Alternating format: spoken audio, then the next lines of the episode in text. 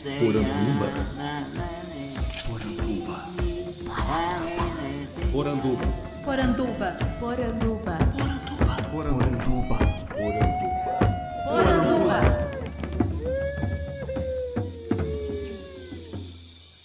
Bem-vindos à nossa Poranduba, o podcast sobre as histórias fantásticas do folclore brasileiro. Eu sou Andreoli Costa, o colecionador de sacis, e serei seu guia. E no episódio de hoje nós vamos discutir sobre o futuro da ficção folclórica no Brasil. O que esperar dos próximos 10 anos da produção artística inspirada na nossa cultura popular? Quais são as tendências de literatura, videogames, audiovisual inspirado em nossos mitos e lendas? Vamos discutir isso e muito mais no programa que começa agora. Vamos lá? Cuidado com a cuca, que a cuca te pega e pega daqui e pega de lá. Cuidado com a cuca, que a cuca te pega e pega daqui e pega de lá. Cuidado com a cuca, que a cuca te pega e pega daqui e pega de lá. Cuidado com a cuca, que a cuca te pega e pega daqui e pega de lá. Cuidado com a cuca, que a cuca te pega e pega daqui e pega de lá. Cuidado com a cuca, que a cuca te pega pega daqui e pega de lá. Cuidado com a cuca, que a cuca te pega e pega daqui e pega de lá.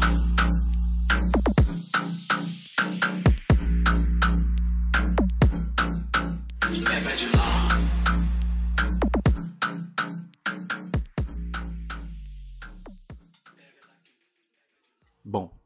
Primeiro de tudo eu preciso trabalhar com vocês esse conceito de ficção folclórica.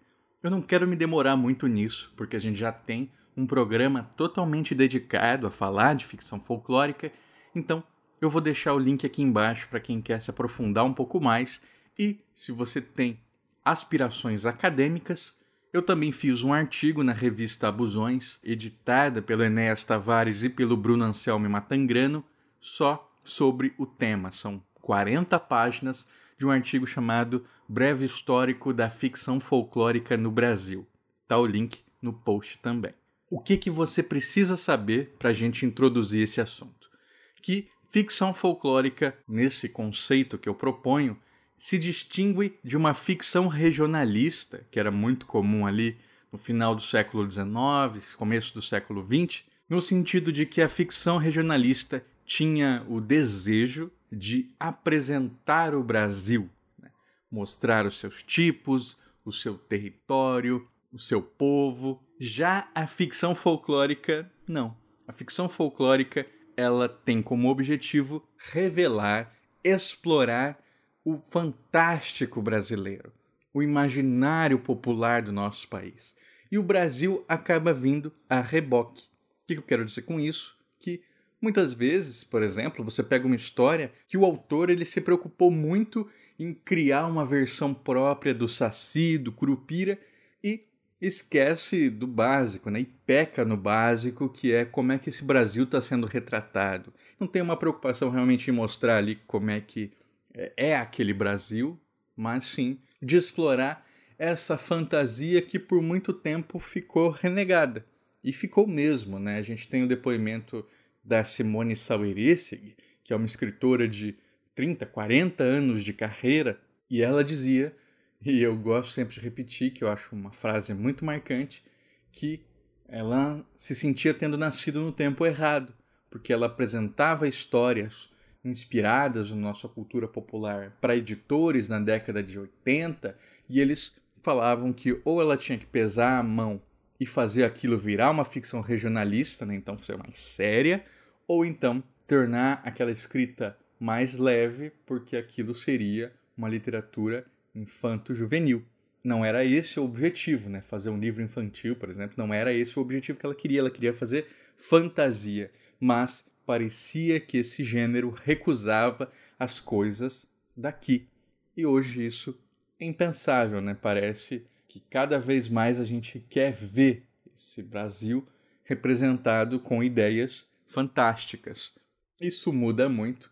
A partir dos anos 2000, o Enéas Tavares e o Bruno Anselmi Matangrano vão ter essa ideia do fantasismo enquanto um gênero literário, né? Não vamos entrar nisso, está tudo lá no programa, mas, né, ficção folclórica vem ali a reboque enquanto um subgênero da ficção especulativa que tem como objetivo, então, revelar um Brasil fantástico.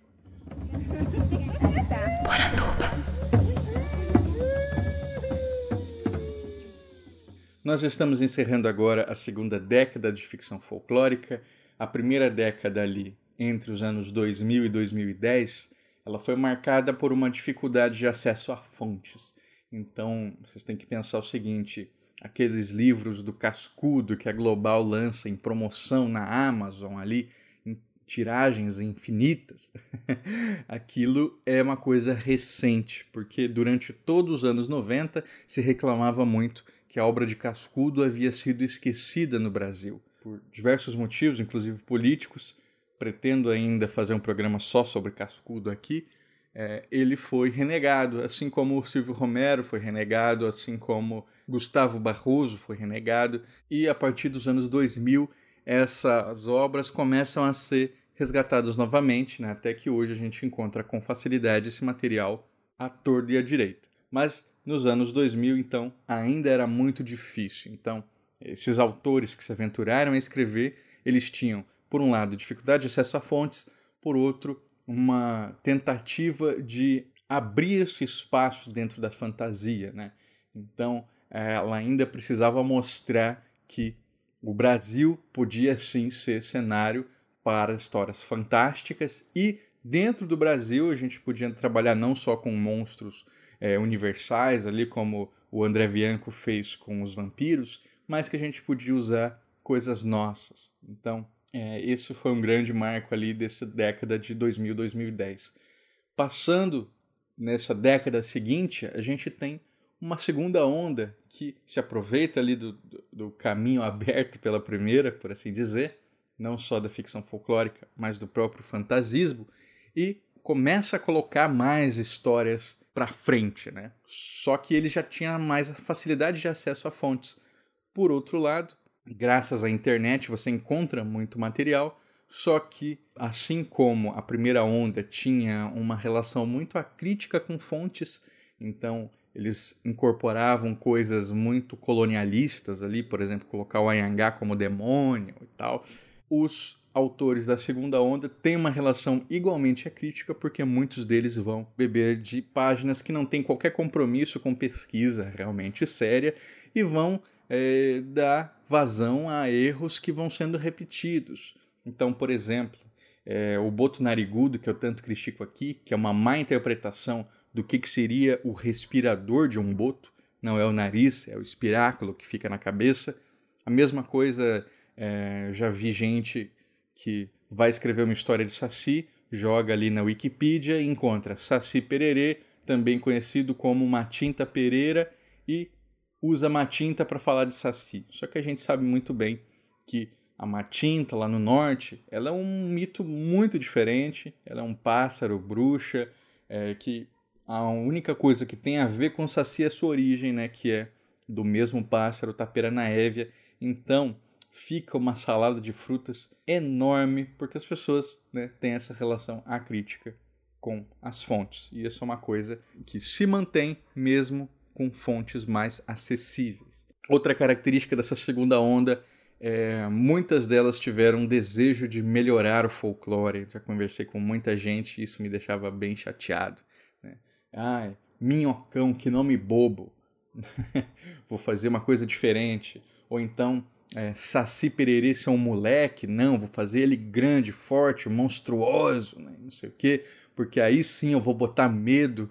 Então, especialmente ali nos, nos primeiros anos dessa década de 2010, tinha-se muito ainda esse desejo né, de melhorar o folclore, fazer com que o folclore fosse é, tão legal quanto as histórias de fora. A gente se deparou muito quando fizemos ali os primeiros encontros online do Vozes Ancestrais, que era um grupo que se reunia, né, que tentava juntar essas pessoas que tinham interesse em folclores e cultura para discutir Ali tava Hugo Canuto, tava eu, tava Ian Fraser, tava ali a organizadora, né? Claro que é a Francélia Pereira, todos juntos discutindo isso, o que a gente antes fazia separado, né? E quando essas preocupações de um vão passando para o outro, a gente começa a formar um corpo de pessoas preocupadas em como é que a gente está escrevendo essas histórias folclóricas. E isso vai se espalhando né, para as pessoas ali que acompanham o Hugo, que acompanham o Ian, que me acompanham, enfim. Essa preocupação vai tomando corpo. Eu mesmo vejo o meu trabalho aqui em Poranduba, no Colecionador de Sacis, nas palestras que eu dou, como um espaço de formação de multiplicadores. E essa multiplicação ela é feita por mim também, mas pelos meus amigos do Folclore BR, nas lives que a gente faz, as pessoas que estão sempre nos acompanhando, todos vocês vão entendendo né, a preocupação de levar folclore de uma outra forma. Até por isso que quando eu falo aqui em fazer um prognóstico do que vem pela frente, é também pensando no que a gente vai continuar fazendo para levar a esses caminhos. Então, de 2015 para frente, a gente começa a ter muitas promessas no âmbito audiovisual, muitas delas nunca se concretizaram, ou pelo menos não se concretizaram ainda.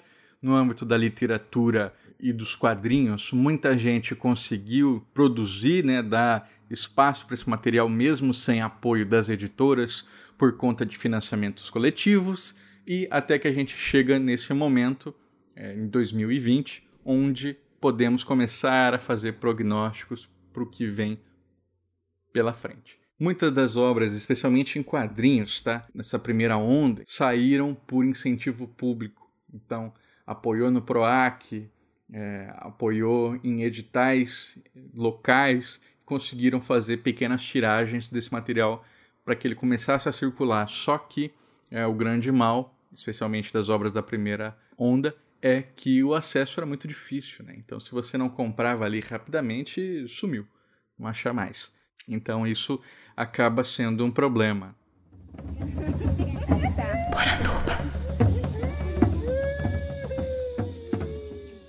O que, que a gente pode esperar dessa terceira onda? Bom, eu falo isso com base nas coisas que eu observo no presente, né, e que eu vou, venho observando desde que eu comecei a trabalhar com folclore mais de 10 anos atrás. Quando eu conversei com o Jeff Celofane, o cara que foi responsável pela cenografia da exposição Ocupa Saci, que foi a maior exposição dedicada ao Saci feita no Brasil, né, que estreou em 2018 eu conversei com ele em 2017, 2016, um tempinho assim, e eu falei da importância de refletir sobre o folclore, né? O que, que significava aprender o saci, que, significava manter saci em garrafas fechadas e tal, e isso foi ignorado. Depois, né, quando a exposição foi efetivamente lançada, o SESC, através da sua divisão de diversidade, tinha pedido justamente para isso ser revisto. Essa história está toda contada no nosso episódio 9, né? Vocês podem conferir lá. Uma exposição é, milionária, né? Que teve uma visibilidade incrível dessas e que está circulando pelo Brasil afora. Né? Hoje já passou por Minas, passou por Rio de Janeiro, está indo para São Paulo, interior. É, quando a gente percebe essa tendência em algo grande, a gente sabe que vai chegar a nós também. Então, essa discussão de revisitar a cultura com um olhar atento para racismo, misoginia, atento aos desafios do contemporâneo, se torna cada vez mais uma necessidade, sim. Teve recentemente uma discussão sobre a importância do lugar de fala na ficção. E, infelizmente, assim, tem poucas coisas que são tão mal compreendidas, por vezes por quem fala, mas muitas vezes por quem escuta, quanto essa do lugar de fala. Então teve até gente que eu respeito muito que falou coisas do tipo: como assim lugar de fala na ficção?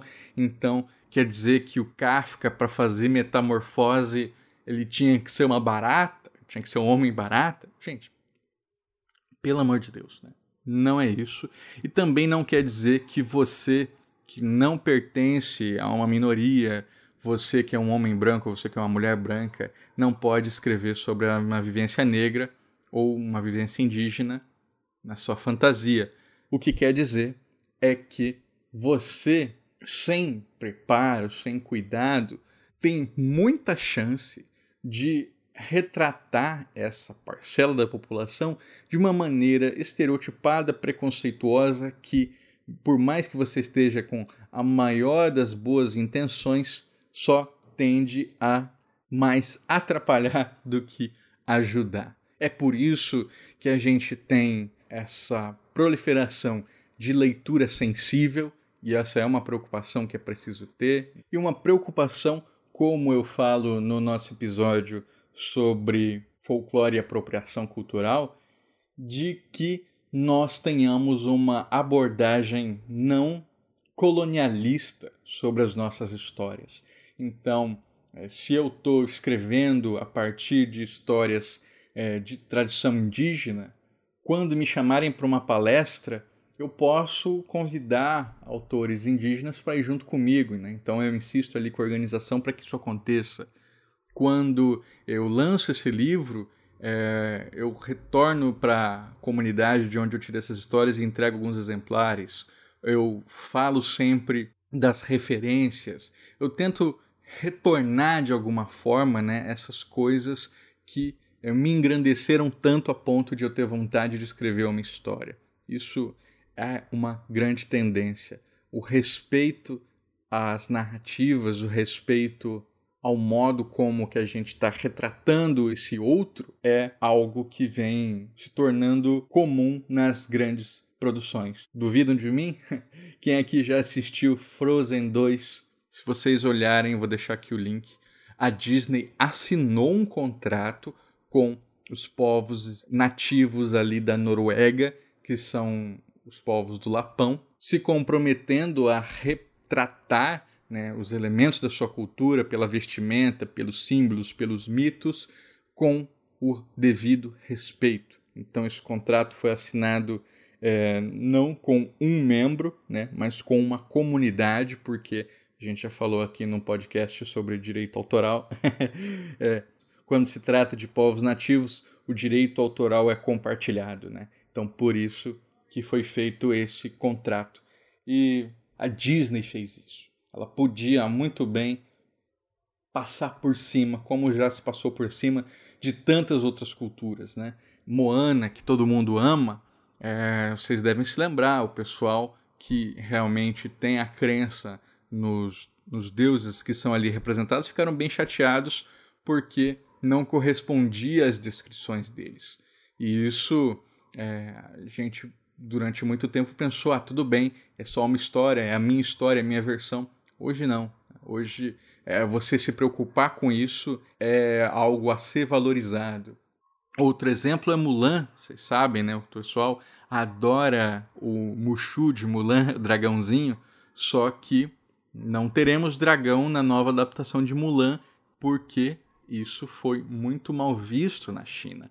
E foi mal visto porque o dragão lá representa coisas muito sérias, né?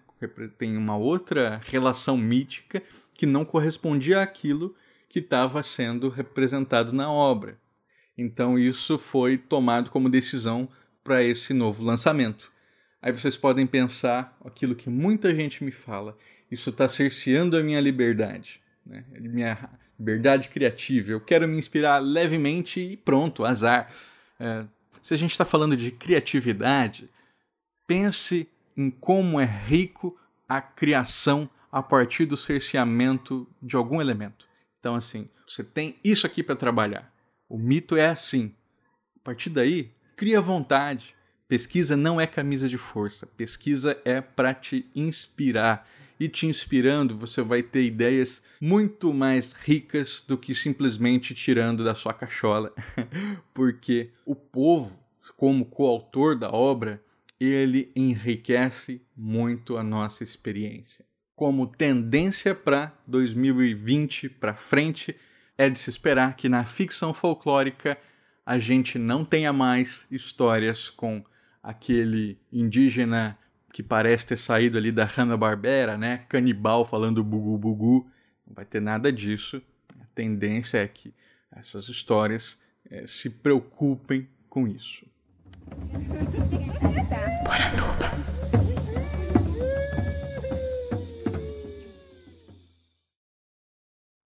Outra tendência que a gente vem percebendo. Muitas vezes o folclore brasileiro, quando aparece na fantasia, aparece na forma de mitos e lendas. Isso é legal, ainda tem muito para se fazer sobre isso, mas é limitante. Quando a gente começa a pensar folclore da forma como temos colocado aqui, com modos de sentir, pensar e agir que perpassam ali gastronomia, modos e posturas, superstições, benzimentos, rezas, tudo isso fazendo parte do folclore, a gente tem um arcabouço ali enorme de elementos para trabalhar. Então, cantigas de Nidá podem ser inspiração para histórias, é, músicas, toques de viola podem passar a ser incorporados, enfim, é, tem um Brasil inteiro fantástico igualmente para ser redescoberto que vai além de mitos e lendas.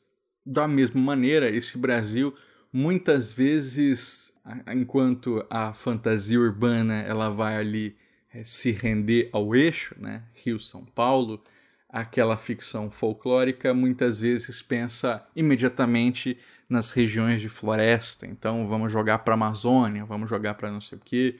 Vejo também como tendência que isso mude. Cada vez mais a gente comece a falar do nosso canto e a partir desse canto é, a gente consegue encantar o outro. Eu digo isso, por exemplo, observando a movimentação dos autores nordestinos ali, tanto para fazer o seu sertão punk, né, que a gente já falou aqui no episódio do Cyber Agreste, quanto pensando num outro lançamento organizado pelo Ian Fraser, Pedro Duarte, Ricardo Santos, que é o Farras Folclóricas, uma antologia só para autores nordestinos para falar de histórias de fantasia, mas inspiradas em festas populares. Olha só, isso aqui é a tendência caminhando. Pensem vocês em fazer coisas assim também.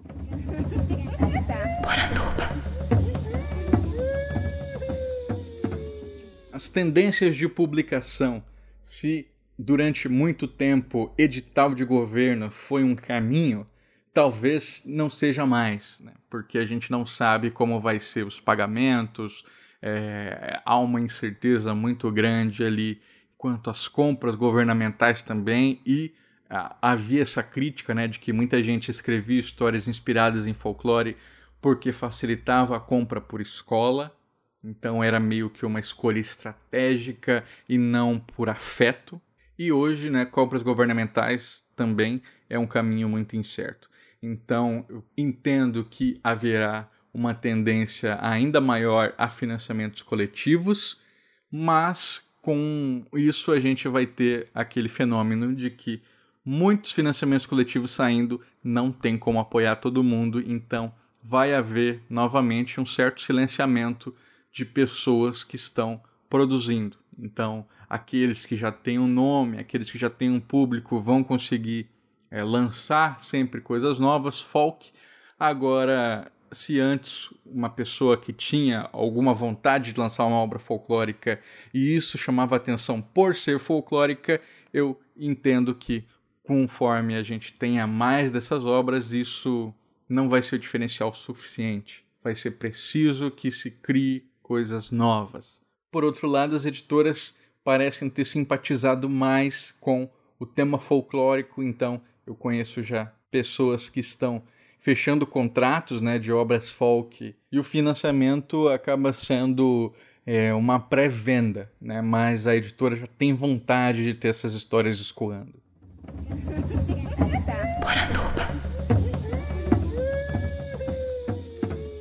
Por fim, eu vejo como uma enorme tendência para a ficção folclórica que a gente chegue ao audiovisual. A gente está chegando já forte esse ano com as séries da Netflix, é, especialmente os Cidades Invisíveis, produção do Carlos Saldanha e criação do Rafael Dracon e da Carolina Munhoz.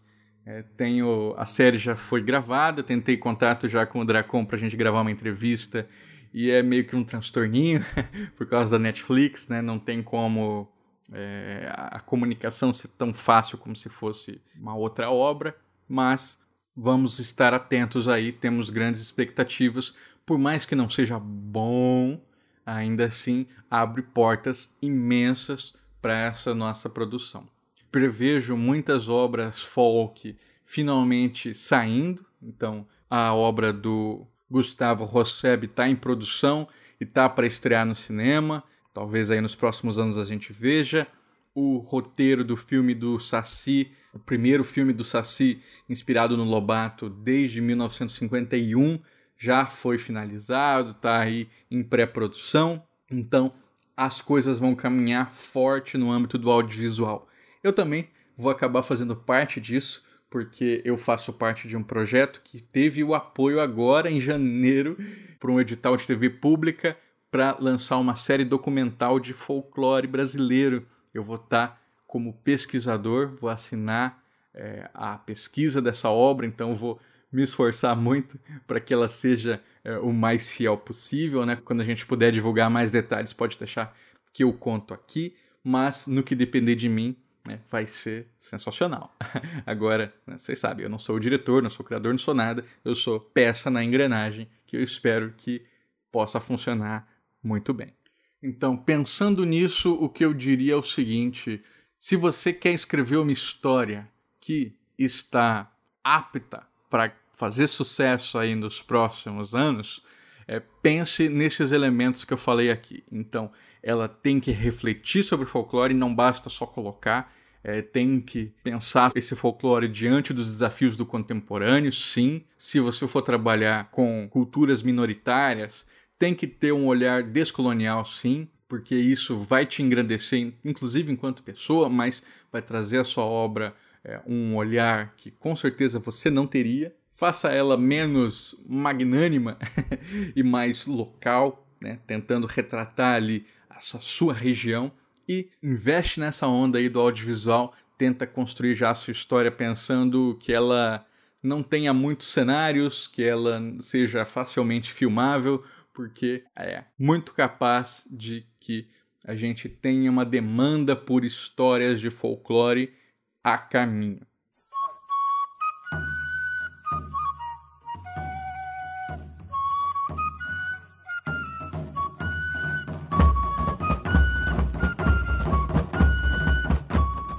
Gostou do programa?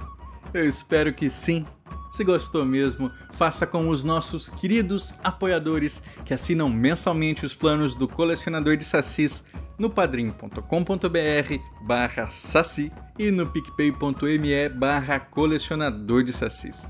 É graças a eles que nós nos mantemos aqui toda semana, sempre falando de folclore. Então é por isso que eu quero mandar um grande abraço para Geossi, que é nosso novo apoiador ou nossa nova apoiadora no financiamento coletivo.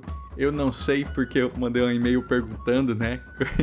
e ela ainda não me respondeu, mas já fica o agradecimento aqui.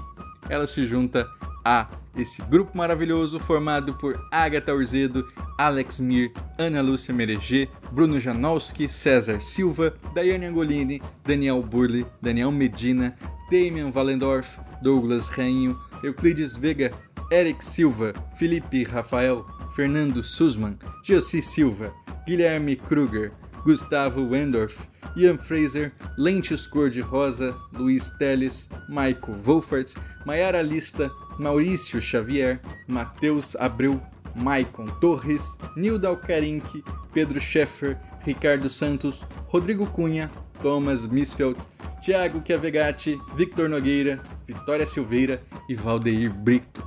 Muito obrigado, pessoal. Vocês ajudam a tirar o folclore da garrafa.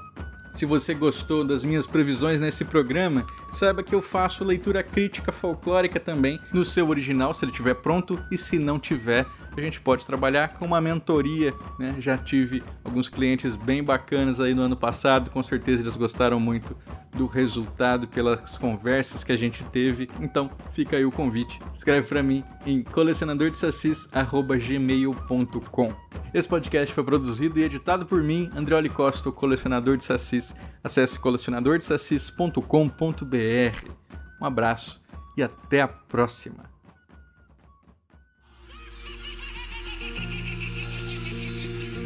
Cuidado com a cuca que a cuca te pega e pega daqui e pega de lá. Cuidado com a cuca que a cuca te pega e pega daqui e pega de lá. A cuca é malvada e se fica irritada, a cuca é zangada, cuidado com ela. A cuca é matreira e se fica zangada, a cuca é danada, cuidado com ela. Cuidado com a cuca que a cuca te pega e pega daqui e pega de lá. Cuidado com a cuca que a cuca te pega e pega daqui e pega de lá. A cuca é malvada e se fica irritada, a cuca é zangada, cuidado com ela. A cuca é matreira e se fica zangada,